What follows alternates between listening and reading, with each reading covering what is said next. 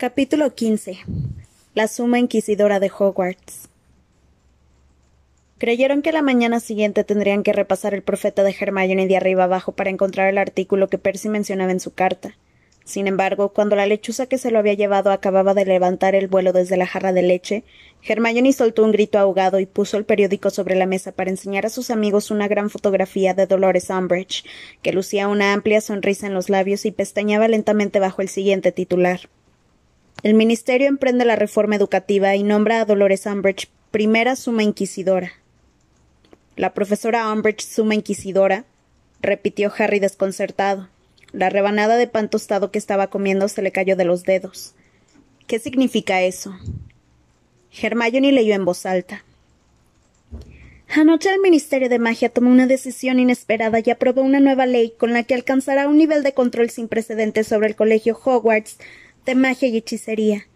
Hace tiempo que el ministro está preocupado por los sucesos ocurridos en Hogwarts, explicó el asistente del ministro Percy Weasley, y el paso que acaba de dar ha sido la respuesta a la preocupación manifestada por muchos padres angustiados respecto a la orientación que está tomando el colegio, una orientación con la que no están de acuerdo.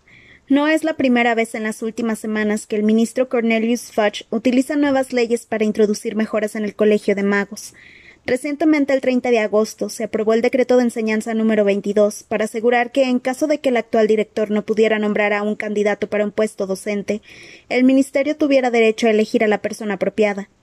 Así fue como Dolores Umbridge ocupó su actual puesto como profesora en Hogwarts, explicó Weasley anoche.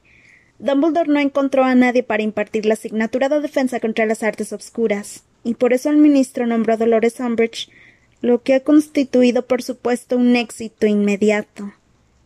¿Qué ha sido qué? saltó Harry. Espera, aún hay más, dijo Hermione apesadumbrada. Por supuesto, un éxito inmediato porque ha revolucionado por completo el sistema de enseñanza de dicha asignatura y porque así proporciona al ministro información de primera mano sobre lo que está pasando en Hogwarts. El Ministerio ha formalizado esta última función con la aprobación del decreto de enseñanza número 23, que crea el nuevo cargo de sumo inquisidor de Hogwarts. De este modo se inicia una emocionante nueva fase del plan del ministro para, poder para poner remedio a lo que los alumnos llaman el descenso de nivel de Hogwarts, explicó Weasley. El inquisidor tendrá poderes para supervisar a sus colegas y asegurarse de que su trabajo alcance el nivel requerido. El ministro ha ofrecido este cargo a la profesora Umbridge, además del puesto docente, y estamos encantados de anunciar que ella lo ha aceptado. Las nuevas medidas adoptadas por el Ministerio han recibido el entusiasta apoyo de los padres de los alumnos de Hogwarts. Estoy mucho más tranquilo desde que sé que Dumbledore estará sometido a una evaluación justa y objetiva, declaró el señor Lucius Malfoy de cuarenta y un años en su mansión de Wiltshire.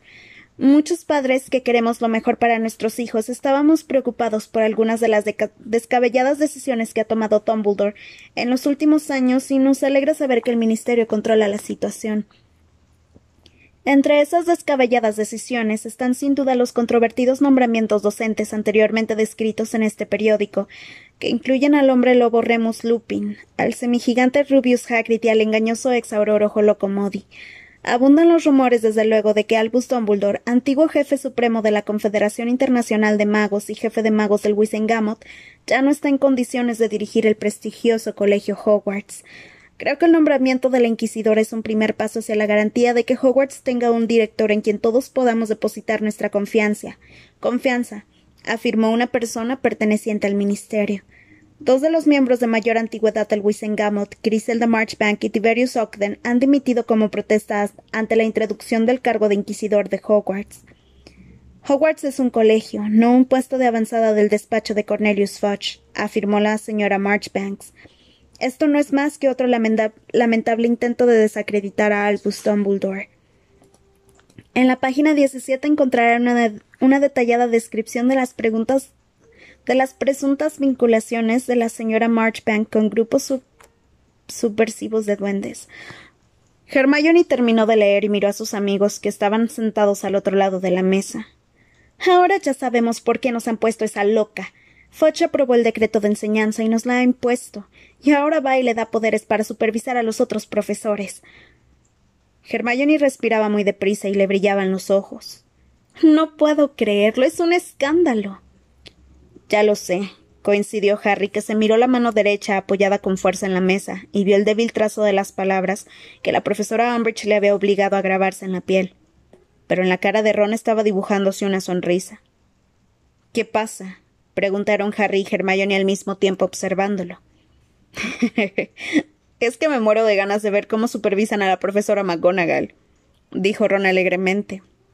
Umbridge va a enterarse de lo que es bueno. En fin, vámonos, propuso Hermione poniéndose en pie. Si piensa supervisar la clase de Bean, será mejor que no lleguemos tarde. Pero la profesora Umbridge no supervisó la clase de historia de la magia, que fue tan aburrida como la del lunes anterior.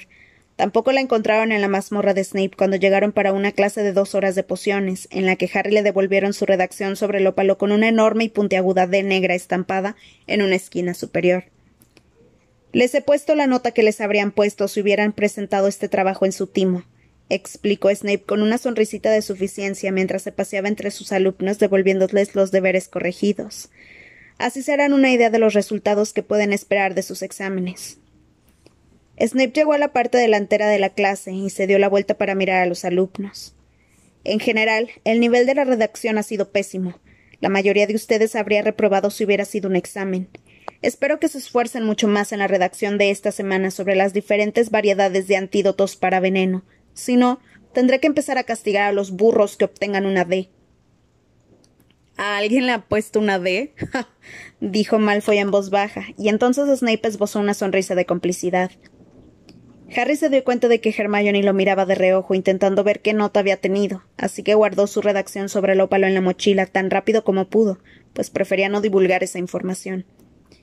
Decidido a no proporcionar un pretexto a Snape para que lo reprobara en aquella clase, Harry leyó y releyó cada una de las instrucciones escritas en la pizarra como mínimo tres veces antes de ponerlas en práctica.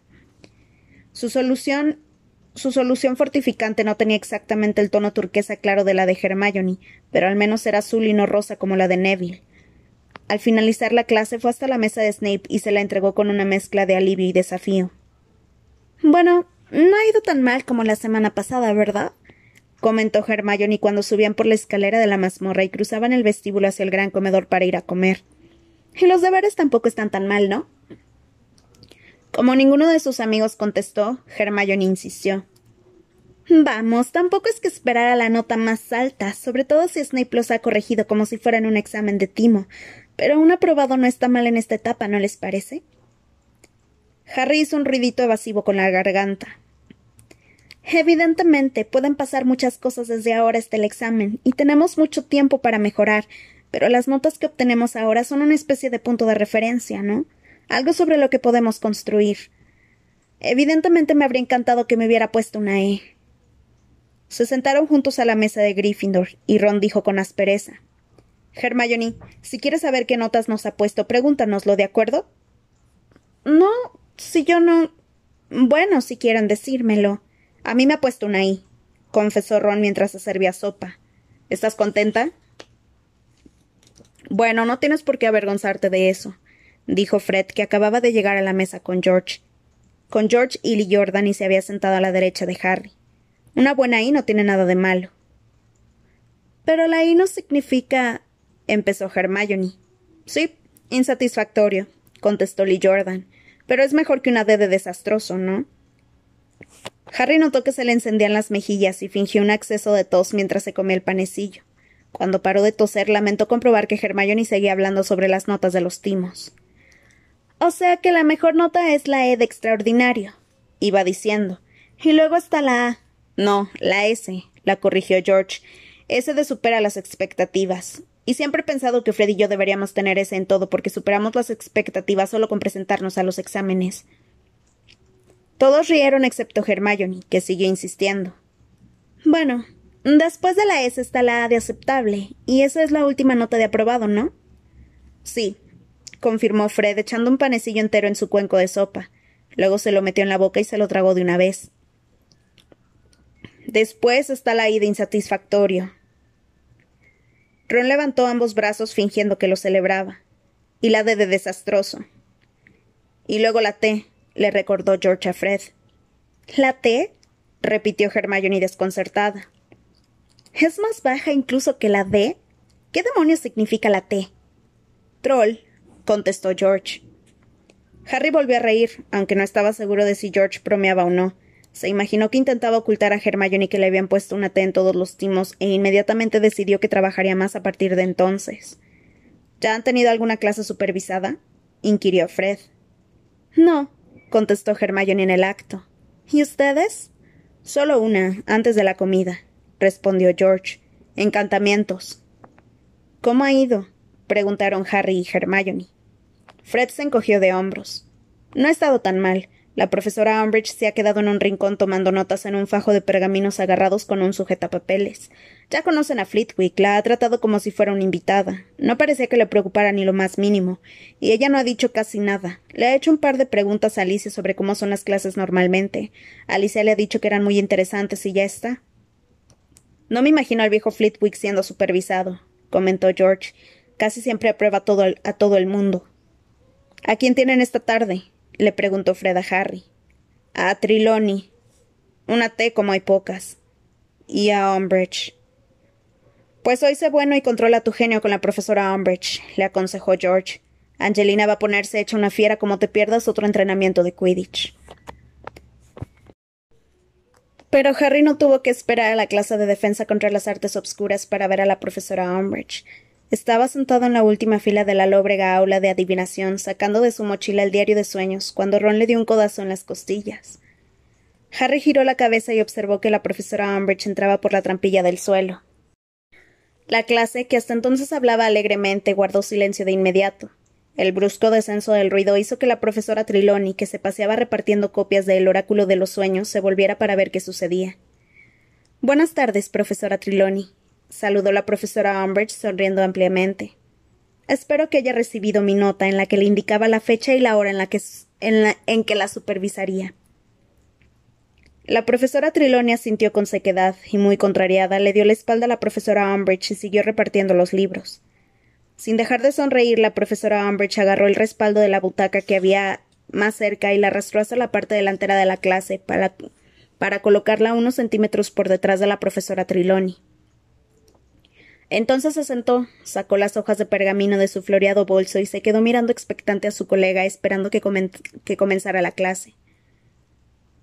La profesora Triloni se ciñó los chales con manos ligeramente temblorosas y miró a sus alumnos a través de sus gafas de cristales de aumento.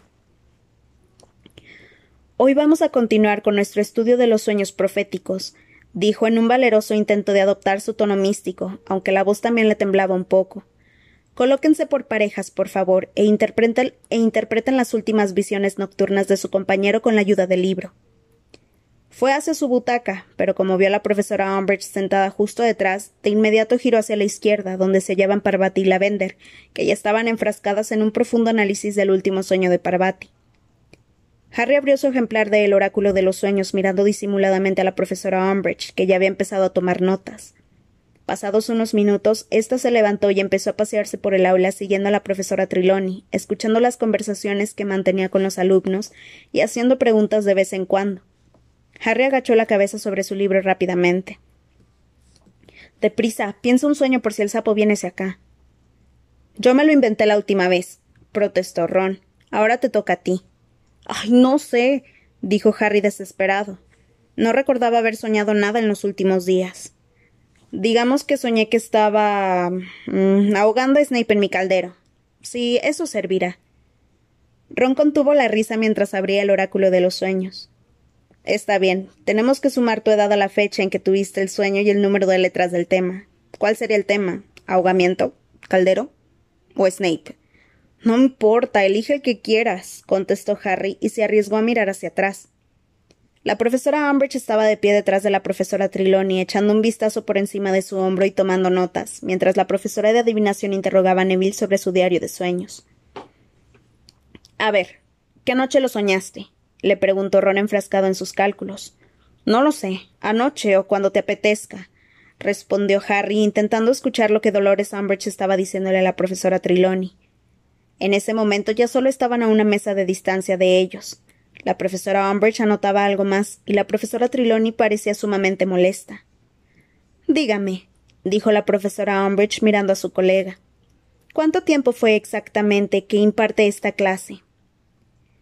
La profesora Triloni la observó frunciendo el entrecejo, con los brazos cruzados y los hombros encorvados, como si quisiera protegerse cuanto pudiera de la humillación que suponía aquel examen. Tras una breve pausa, durante la cual pareció decidir que la pregunta no era tan ofensiva como para ignorarla por completo, contestó con un tono que denotaba un profundo resentimiento. Casi dieciséis años. Eso es mucho tiempo, repuso la profesora Umbridge y lo anotó en sus hojas de pergamino. ¿Y fue el profesor Dumbledore quien le ofreció el puesto? Sí, respondió la profesora Triloni con sequedad.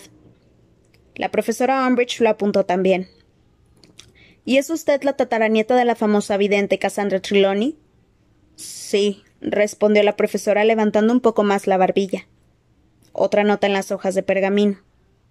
Pero tengo entendido, y corríjame si me equivoco, que Usted es la primera de la familia desde Cassandra que tiene el don de la clarividencia. Estos dones suelen saltarse.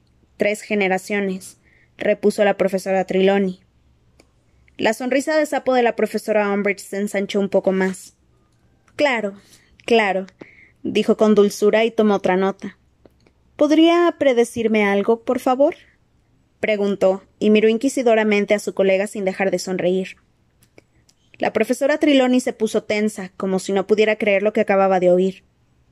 Perdone, pero no la entiendo, dijo, agarrando convulsivamente el chal que tenía alrededor del esquelético cuello. Me gustaría que me predijera algo, repitió la profesora Umbridge con toda claridad. Harry y Ron ya no eran los únicos que observaban y escuchaban a hurtadillas escondidos tras sus libros. La mayoría de los estudiantes miraban perplejos a la profesora Triloni, que se enderezó completamente haciendo tintinear sus brazaletes y sus collares de cuentas. El ojo interior no ve nada por encargo, respondió escandalizada. Entiendo, dijo la profesora Umbridge y tomó una nueva nota. Pero. un momento exclamó de pronto la profesora Triloni en un intento de recuperar su tono etéreo, aunque el efecto místico se malogró un poco porque la voz le temblaba de rabia. Creo. creo que veo algo. algo que la concierne a usted. Sí. Noto algo. algo tenebroso. un grave peligro. La profesora Triloni señaló con un tembloroso dedo a la profesora Umbridge, que siguió sonriéndole de manera insulsa con las cejas arqueadas. Me temo. me temo que corre un grave peligro, concluyó la profesora Triloni con dramatismo. Se produjo un silencio. La profesora Umbridge todavía tenía las cejas arqueadas. Muy bien, repuso en voz baja y volvió a hacer una anotación. Si no es capaz de nada mejor, se dio la vuelta y dejó a la profesora Triloni plantada donde estaba mientras ésta respiraba con agitación. Harry miró de reojo a Ron y comprendió que su amigo estaba pensando exactamente lo mismo que él. Ambos sabían que la profesora Triloni era una farsante, pero por otra parte detestaban tanto a Umbridge que se sentían inclinados a defenderla. Bueno, al menos hasta que unos segundos más tarde la profesora Triloni se abatió sobre ellos. ¿Y bien? dijo, chasqueando los dedos bajo la nariz de Harry con una brusquedad inusitada. Déjame ver lo que has escrito en tu diario de sueños, por favor. Pero cuando terminó de interpretar en voz alta los sueños de Harry, los cuales incluso aquellos en los que comió un plato de avena parecía que pronosticaban una muerte espantosa y prematura, él ya no sentía tanta compasión por ella. La profesora Umbridge permaneció todo el rato de pie, un poco alejada, sin dejar de tomar notas, y cuando sonó la campana fue la primera en bajar por la escalerilla de plata, de modo que ya los esperaba en el aula cuando los alumnos llegaron, diez minutos más tarde, para su clase de defensa contra las artes obscuras. Cuando entraron en el aula la encontraron tarareando y sonriendo. Harry y Ron le contaron a Hermione que había estado en aritmancia, a Hermione que había estado en aritmancia, lo que había pasado en adivinación, mientras los alumnos sacaban sus ejemplares de teoría de defensa mágica. Pero antes de que Hermione pudiera preguntar algo, la profesora Umbridge ya los había llamado al orden y todos habían callado. Guarden las varitas, ordenó sin dejar de sonreír, y los estudiantes más optimistas que las habían sacado volvieron a guardarlas con pesar en sus mochilas. En la última clase terminamos el capítulo 1, de modo que hoy quiero que abran el, el libro por la página 19 y empiecen a leer el capítulo 2 titulado Teorías defensivas más comunes y su derivación. En silencio, por favor. añadió, y exhibiendo aquella amplia sonrisa de autosuficiencia, se sentó detrás de su mesa. Los alumnos suspiraron mientras todos a una abrían los libros por la página 19. Harry, abatido, se preguntó si habría suficientes capítulos para pasarse el año leyendo en las clases de defensa contra las artes obscuras, y cuando estaba a punto de revisar el índice, se fijó en que Hermione volvía a tener la mano levantada. La profesora Umbridge también lo había visto, y no solo eso, sino que al parecer había diseñado una estrategia por si se presentaba aquella eventualidad. En lugar de fingir que no se había fijado en Hermione, se puso en pie y pasó por la primera hilera de pupitres hasta colocarse delante de ella. Entonces se agachó y susurró para que el resto de la clase no pudiera oírla. ¿Qué ocurre esta vez, señorita Granger? Ya leí el capítulo dos, respondió Hermione. Muy bien, entonces vaya al capítulo tres. También lo leí. He leído todo el libro. La profesora Umbridge parpadeó, pero recuperó el aplomo casi de inmediato. Estupendo. En ese caso, podrá explicarme lo que dice Slinkhart sobre los contraembrujos en el capítulo quince. Dice que los contraembrujos no deberían llamarse así, contestó Hermione sin vacilar. Dice que contraembrujo no es más que un nombre que la gente utiliza para denominar sus embrujos cuando quieren que parezcan más aceptables. La profesora Umbridge arqueó las cejas, y Harry se dio cuenta de que estaba impresionada a su pesar. Pero yo no estoy de acuerdo, dijo Hermione. Las cejas de la profesora Umbridge se arquearon un poco más, y su mirada adquirió una frialdad evidente. ¿No está usted de acuerdo? No, contestó Hermione, quien a diferencia de la profesora no hablaba en voz baja, sino con una voz clara y potente que ya había traído la atención del resto de la clase. Al señor Slinkhart no le gustan los embrujos, ¿verdad? En cambio, yo creo que pueden resultar muy útiles cuando se emplean para defenderse. ¿Ah, sí? exclamó la profesora Umbridge, olvidando bajar la voz y enderezándose. Pues me temo que es la opinión del señor Slinkhart y no la suya, la que nos importa en esta clase, señorita Granger. Pero. empezó a decir ella. Basta. la atajó la profesora Umbridge. A continuación se dirigió a la parte delantera de la clase y se quedó de pie delante de sus alumnos. Todo el garbo que había exhibido al principio de la clase había desaparecido. Señorita Granger, voy a restarle cinco puntos a la casa de Gryffindor. Sus palabras desencadenaron un arranque de murmullos. ¿Por qué? preguntó Harry furioso. No te metas en esto, susurró Hermione alarmada. Por perturbar, por perturbar el desarrollo de mi clase con interrupciones que no vienen al caso, contestó la profesora Umbridge suavemente. Estoy aquí para enseñarles a utilizar un método aprobado por el Ministerio que no contempla la posibilidad de animar a los alumnos a expresar sus opiniones sobre temas de los que no entienden nada. Es posible que sus anteriores profesores de esta disciplina, que hayan permitido más libertades, les hayan permitido más libertades, pero dado que ninguno de ellos, tal vez con la excepción del profesor Quirrell, que al menos se limitó a abordar temas apropiados para su edad, habría aprobado una supervisión del Ministerio. Sí, Quirrell era un profesor excelente, dijo Harry en voz alta. Pero tenía un pequeño inconveniente, que por su turbante se asomaba Lord Voldemort. Esa declaración fue recibida con uno de los silencios más aplastantes que Harry había oído en su vida. Y entonces. Creo que le sentará bien otra semana de castigos, Potter, sentenció la profesora Umbridge sin alterarse. El corte que Harry tenía en la mano todavía no se había curado, y a la mañana siguiente volvía a sangrar. Harry no se quejó durante el castigo de la tarde, pues estaba decidido a no dar aquella satisfacción a la profesora Umbridge. Escribió una y otra vez no debo decir mentiras, sin que un solo sonido escapara de sus labios, aunque el corte iba haciéndose más profundo con cada letra. Lo peor de aquella segunda semana de castigos fue, como había predicho George, la reacción de Angelina, el martes a la hora del desayuno acorraló a Harry cuando éste llegó a la mesa de Gryffindor y se puso a gritarle de tal modo que la profesora McGonagall se acercó desde la mesa de los profesores.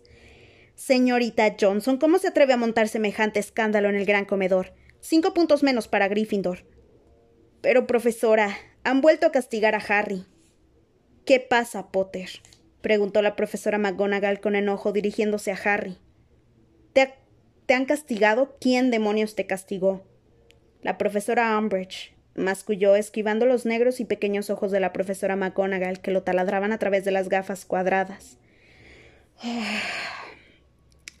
Estás diciéndome que después de la advertencia que te hice el lunes pasado, dijo, bajando la voz para que no la oyera un grupo de curiosos de Ravenclaw que tenía detrás, ¿Has vuelto a perder los estribos en la clase de la profesora Umbridge? Sí, confesó Harry mirando al suelo. Tienes que aprender a controlarte, Potter. Estás buscándote problemas. Cinco puntos menos para Gryffindor. Pero. ¿Qué? No, profesora. se reveló Harry furioso ante aquella injusticia. Ya me ha castigado ella, porque tiene que restarme puntos también. Porque por lo visto los castigos no surten el más mínimo efecto en ti, exclamó la profesora McGonagall de manera cortante. No, Potter, no quiero oír ni una sola palabra más. Y usted, señorita Johnson, haga el favor de reservar en el futuro sus gritos para el campo de Quidditch si no quiere perder la capitanía del equipo. Y tras pronunciar esas palabras, la profesora McGonagall se encaminó pisando fuerte hacia la mesa de los profesores. Angelina lanzó a Harry una mirada de profundo desprecio y se alejó de él, tras lo cual el chico se sentó en el banco junto a Ron echando chispas. Le quita puntos a Gryffindor porque todas las tardes me abro la mano con una plumilla. ¿Es eso justo? Te comprendo, Harry, dijo su amigo compasivamente mientras le servía tocino. Está completamente loca. Hermione, sin embargo, se limitó a ojear al profeta y no comentó nada. ¿Crees que la profesora McGonagall tiene razón, verdad? le preguntó Harry a la fotografía de Cornelius Fudge que, le tapaba la cara a Hermione. Lamento que te haya quitado puntos, pero creo que, que hace bien advirtiéndote que no pierdas los estribos con Umbridge, sentenció la voz de su amiga mientras Fudge gesticulaba enérgicamente en la primera plana cuando pronunciaba un discurso. Harry no le dirigió la palabra a Hermione en encantamientos, pero cuando entraron en transformaciones se le olvidó que estaba enfadado con ella. La profesora Umbridge estaba sentada en un rincón sosteniendo las hojas de pergamino, y al verla, lo ocurrido durante el desayuno se borró de su memoria. Estupendo, murmuró Ron cuando se sentaron en los asientos que solían ocupar. Ahora veremos cómo le dan su merecido a esa loca. La profesora McGonagall entró en el aula con aire marcial, sin dar ni la más leve muestra de saber que la profesora Umbridge estaba allí. Ya basta, exclamó, y la clase se cayó de inmediato. Señor Finnegan, haga el favor de venir a buscar los trabajos y repártalos. Señorita Brown, agarra esta caja de ratones, por favor. No seas tonta, niña, no te van a hacer nada. Y dale uno a cada uno. La profesora Umbridge utilizó la misma tosecilla ridícula con que había interrumpido a Dumbledore la primera noche del curso. La profesora McGonagall, sin embargo, la ignoró por completo. Seamus le devolvió su redacción a Harry, quien la agarró sin mirarlo, y vio con gran alivio que le habían puesto una A. Muy bien, escúchenme todos con atención. Dean Thomas, si vuelves a hacerle eso a tu ratón, voy a castigarte. La mayoría de ustedes ya ha conseguido que sus caracoles desaparezcan, e incluso quienes les dejaron un poco de caparazón han captado lo esencial del hechizo. Hoy vamos a. insistió la profesora Umbridge. Sí, dijo la profesora McGonagall, volviéndose con las cejas tan juntas que formaban una larga y severa línea. Estaba preguntándome, profesora, si habría recibido usted la nota en la que le detallaba la fecha y la hora de su supervi. Es evidente que la he recibido, porque si no, ya le habría preguntado qué está haciendo en mi aula. La interrumpió la profesora McGonagall, y dicho eso le dio la espalda. Muchos estudiantes intercambiaron miradas de regocijo. Como iba diciendo, Hoy vamos a practicar el hechizo desvanecedor con ratones, lo cual resulta mucho más difícil. Bien, el hechizo desvanecedor. Me gustaría saber, empezó la profesora McGonagall conteniendo su ira y volviéndose hacia la profesora Umbridge. ¿Cómo espera hacerse una idea de mis métodos de enseñanza si no para de interrumpirme? Verá, por lo general, no tolero que la gente hable cuando estoy hablando yo. La profesora Umbridge se quedó como si acabara de recibir una bofetada. No dijo nada, pero colocó bien las hojas de pergamino que estaban agarradas en el sujetapapeles y empezó a escribir furiosamente. La profesora McGonagall, haciendo gala de una indiferencia suprema, se dirigió de nuevo a los alumnos. Como iba diciendo, la dificultad del hechizo desvanecedor es proporcional a la complejidad del animal que queremos hacer desaparecer. El caracol, que es un invertebrado, no supone un gran desafío. El ratón, que es un mamífero, plantea un reto mucho mayor. Por lo tanto, este no es un hechizo que puedan realizar si están pensando en la cena. Bien, ya conocen el conjuro, veamos de qué son capaces. ¿Cómo se atreve a sermonearme por perder los estribos con Umbridge? le murmuró Harry a Ron, aunque sonreía. Casi se le había pasado del todo el enfado con la profesora McGonagall. Dolores Umbridge no siguió a la profesora McGonagall por el aula como había hecho con la profesora Trelawney. Quizás se diese cuenta de que la profesora McGonagall no lo permitiría. Sin embargo, tomó muchas notas sentada en un rincón, y cuando finalmente la profesora McGonagall dijo a sus alumnos que podían recoger, se levantó con semblante adusto. Bueno, algo es algo, comentó Ron mientras tomaba una larga y escurridiza cola de ratón y la metía en la caja que la vender estaba pasando por los pasillos. Cuando salían en, la fila, del aula, Harry vio que la profesora Umbridge se acercaba a la mesa de la profesora McGonagall. Entonces le dio un codazo a Ron, que a su vez le dio un codazo a Hermione, y los tres se quedaron rezagados adrede para escuchar. ¿Cuánto tiempo hace que imparte clases en Hogwarts? le preguntó la profesora Umbridge. En diciembre será treinta y nueve años, contestó la profesora McGonagall bruscamente y cerró su bolso con brío. La profesora Umbridge anotó algo una vez más. Muy bien, añadió. Recibirá el resultado de su supervisión dentro de diez días.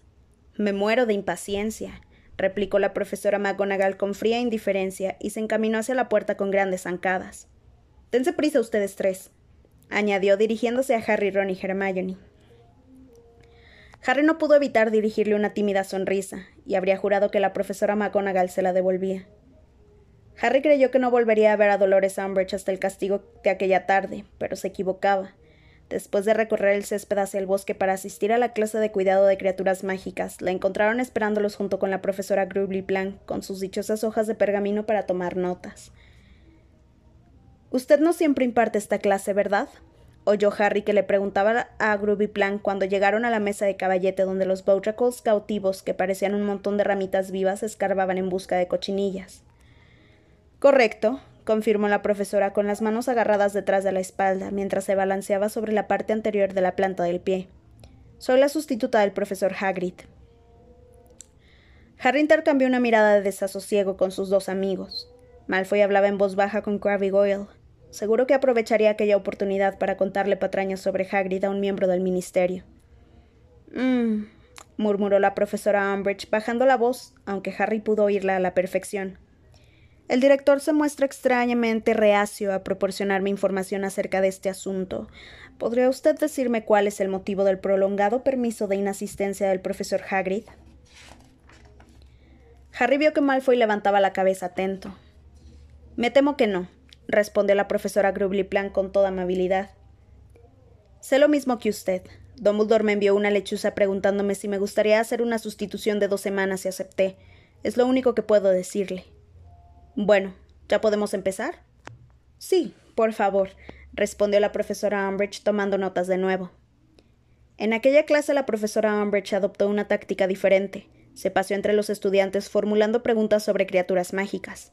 La mayoría supo contestar correctamente, y Harry se animó, se animó un poco, al menos la clase no estaba poniendo en evidencia a Hagrid. Ya que es usted miembro temporal del cuerpo docente y por lo tanto me imagino que tiene una perspectiva más objetiva, dijo luego la profesora Umbridge, que había regresado junto a la profesora Grubly Plank tras interrogar detenidamente a Dean Thomas. Dígame, ¿qué le parece Hogwarts? ¿Considera que recibe suficiente apoyo de la dirección del colegio? Sí, ya lo creo. Dumbledore es un excelente director contestó la profesora Grubly Plan con entusiasmo. Sí, estoy muy contenta con su forma de llevar las cosas, muy contenta. La profesora Umbridge adoptó una expresión de educada incredulidad, anotó algo en sus hojas y prosiguió. Sí, estoy muy contenta con su forma de llevar las cosas, muy contenta. La profesora Umbridge adoptó una expresión de educada incredulidad, anotó algo en sus hojas y prosiguió. ¿Y qué materia tiene previsto enseñar a esta clase durante el curso, suponiendo, por supuesto, que el profesor Hagrid no vuelva? Oh, estudiaremos las criaturas que suelen salir en el timo, respondió la profesora Grubly Plank. No queda mucho por hacer. Ya han estudiado los unicornios y los escarbatos. He pensado que podríamos dedicarnos a los porlocks y a los Neasles y asegurarnos de que saben reconocer a los Crops y a los Gnarls. Sí, desde luego parece que usted sabe lo que hace dijo la profesora Umbridge, que hizo ostentosamente una señal de visto en sus notas. A Harry no le gustó el énfasis que puso en la palabra usted, y aún menos la pregunta que le formuló a continuación a Goyle. Tengo entendido que en esta clase ha habido heridos, ¿eso es cierto? Goyle esbozó una estúpida sonrisa y Malfoy se apresuró a contestar la pregunta por él. Fui yo, respondió. Me golpeó un hipogrifo. ¿Un hipogrifo? se extrañó la profesora Umbridge escribiendo frenéticamente en sus pergaminos. Sí, pero fue porque Malfoy es tan estúpido que no escuchó las instrucciones que dio Hagrid, intervino Harry furioso. Ron y Hermione soltaron un gemido, y la profesora Umbridge giró con lentitud la cabeza hacia donde estaba Harry. Creo que añadiremos una tarde más de castigo, dijo impasible. Bueno, muchas gracias, profesora Grubly Blank. Creo que ya tengo todo lo que necesito. Recibirá los resultados de su supervisión dentro de diez días. Estupendo, repuso ella, y la profesora Umbridge regresó por la ladera de césped hacia el castillo. Era casi medianoche cuando Harry salió del despacho de la profesora Umbridge. La mano le sangraba tanto que se le había manchado el pañuelo con que, se la había envuelto. Se había imaginado que al regresar encontraría la sala común vacía, pero Ron y Hermione estaban esperándolo. Se alegró de verlos, sobre todo porque Hermione no se mostró crítica con él, sino comprensiva. Toma, dijo con inquietud mientras le acercaba un pequeño cuenco lleno de un líquido amarillo. Pon la mano en remojo. Es una solución de tentáculos de Myrtla pasteurizados y escabechados. ¿Te ayudará? Harry metió la mano adolorida y sangrante en el cuenco y experimentó una agradable sensación de alivio. Cruchens se enroscó alrededor de sus piernas maullando fuerte, luego saltó a su regazo y se quedó acurrucado. Gracias, dijo Harry reconfortado, acariciando a Cruchens detrás de las orejas con la mano izquierda. Sigo pensando que deberías quejarte de esto, afirmó Ron en voz baja. No, contestó Harry cansinamente. La profesora McGonagall se pondría furiosa si supiera. Sí, es lo más probable, admitió Harry. Pero ¿cuánto crees que tardaría Umbridge en aprobar otro decreto diciendo que cualquier profesor que se queje de la suma inquisidora será inmediatamente despedido? Ron despegó los labios para responder, pero no articuló ningún sonido, y al cabo de un momento volvió a cerrarlos derrotado. Esa mujer es repugnante, afirmó Hermione con un susurro. Repugnante. Cuando has entrado estaba diciéndole a Ron que tenemos que tomar cartas en el asunto. Yo propongo que la envenenemos, sugirió Ron con gravedad. No, en serio. Tendríamos que decir algo sobre lo mala profesora que es y sobre el hecho de que con ella no vamos a aprender nada de defensa, propuso Hermione. ¿Pero qué quieres que hagamos? le preguntó Ron con un bostezo. Es demasiado tarde, ¿no? Ya le han dado el empleo y ahora no se va a marchar. De eso se va a encargar Fudge. Bueno, aventuró Hermione. Se me ha ocurrido. Miró con cierto nerviosismo a Harry y prosiguió. Se me ha ocurrido que a lo mejor ha llegado el momento de que actuemos por nuestra cuenta. ¿De que actuemos por nuestra cuenta? repitió recelosamente Harry, que todavía tenía la mano metida en la solución de tentáculos de Murtlap. Me refiero a, a aprender defensa contra las artes obscuras nosotros solos, aclaró Hermione. ¿Qué? exclamó Ron. ¿Pretendes hacernos trabajar aún más? ¿No te das cuenta de que Harry y yo volvemos a tener los deberes atrasados y solo llevamos dos semanas de curso? Pero esto es mucho más importante que los deberes, protestó Hermione. Harry y Ron la miraron con los ojos desorbitados. No sabía que en el universo hubiera algo más importante que los deberes, exclamó Ron. No seas tonto, claro que lo hay, replicó Hermione, y Harry percibió atemorizado que de pronto la cara de su amiga denotaba que el tipo de fervor que el PEDDO le solía inspirar. Se trata de prepararnos, como dijo Harry en la primera clase de Umbridge, para lo que nos espera fuera del colegio. Se trata de asegurarnos de que verdaderamente sepamos defendernos. Si no aprendemos nada durante un año, no podremos hacer gran cosa nosotros solos, repuso Ron con desánimo. Sí, de acuerdo, podemos buscar embrujos en la biblioteca e intentar practicarlos, supongo. No, si estoy de acuerdo contigo. Ya hemos superado esa etapa en la que solo podíamos aprender cosas en los libros dijo Hermione. Necesitamos un profesor, un profesor de verdad que nos enseñe a usar los hechizos y nos corrija si los hacemos mal. Si estás pensando en Remus Lupin, empezó a decir Harry. No, no estoy pensando en Lupin, dijo Hermione. Él está demasiado ocupado con la orden, y además solo podríamos verlo los fines de semana que fuéramos a Hogsmeade, y eso no sería suficiente. Entonces, ¿en quién? Preguntó Harry mirándola. Harry Hermione suspiró profundamente. Ay, ¿no lo han captado? se lamentó.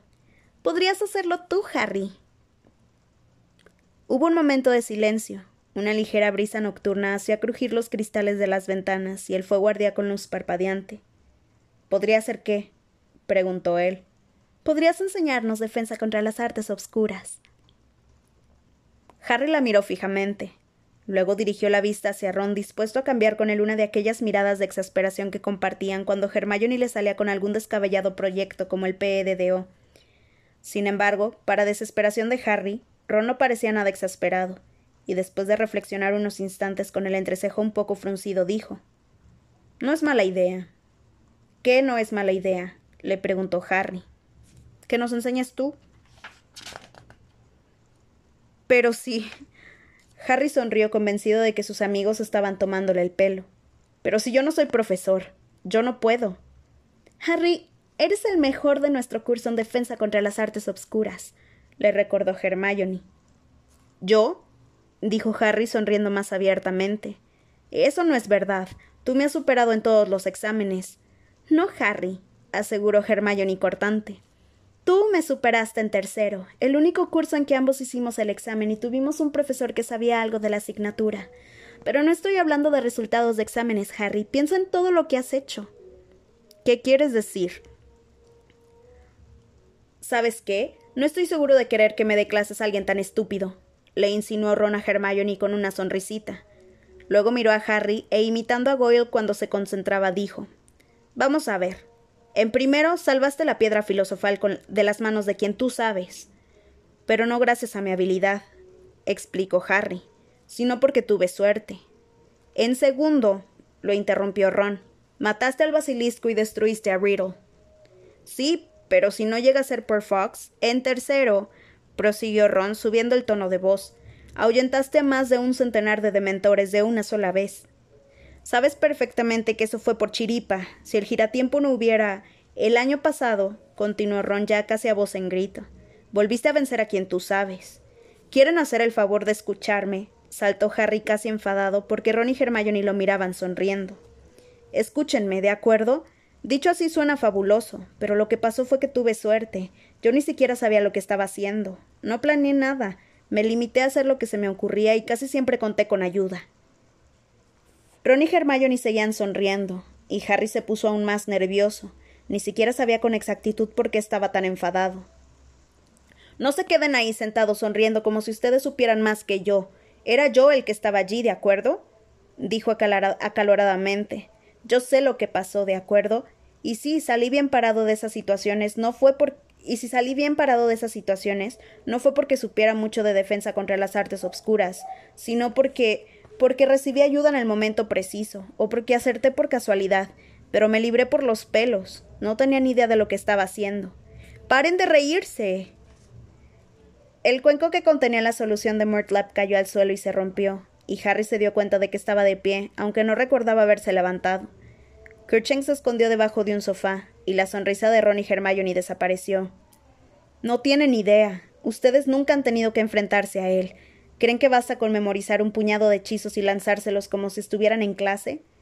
En esas circunstancias eres totalmente consciente de que no hay nada que te separe de la muerte salvo salvo tu propio cerebro o tus agallas o lo que sea, como si fuera posible pensar fríamente cuando sabes que estás a milésimas de segundos de que te maten, o de que te torturen, o de ver morir a tus amigos.